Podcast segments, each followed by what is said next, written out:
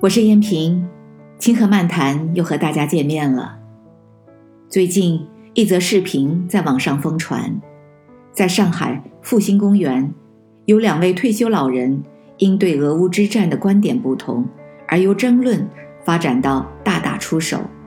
其中一位被打掉了半只耳朵，残破血流。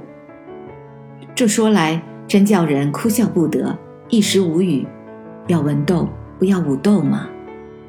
不过，略一沉思，又仿佛恍然大悟。这两位赋闲在家颐养天年的老人，似乎是忘记了老祖宗的教诲，不明白为人处事，退让与宽容，乃是中华民族优秀的文明传承之一，是一种处世的美德。退让与宽容，既是一种美德，一种智慧。也是一份令人钦佩的涵养。在这个世界上，无论什么阶层的人，由于所处的地位和认知不同，由于利益所需，彼此之间总会不断的产生纠纷和争斗。这就需要我们用文明的方式来解决问题，需要我们有原则的退让与宽容。国家与国家之间，公司之间，同事之间。亲友之间、夫妻之间，甚至萍水相逢的人们之间，在交往相处的过程中，都是需要退让与宽容的，否则，那往往都会产生一种难以预料的后果。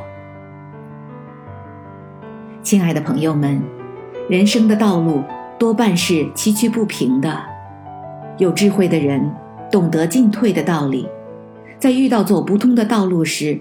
大多都会退一步，另找他途，继续前进。人生在世，总会遇到一些令人不愉快的人和事。高明的做法就是让一步，为进一步留下余地，以宽容的态度相待，利己利人。在狭窄的小路上行走时，在颤悠悠的独木桥上小心缓行时，千万要让出一点余地给别人走，省却冲突。避免互相伤害。在你春风得意时，在你的事业一帆风顺时，一定要把益处让出几分来留给他人。这是一种处事的艺术，这是一种恢阔的胸襟，这是一种做人的美德。有时候退一步，海阔天空，前程似锦；有时候进一步，悬崖千丈，万劫不复。因此，我们要懂得进与退的道理，力争进退有据，享受人生。请记住，退让与宽容一定会带来福分与益处。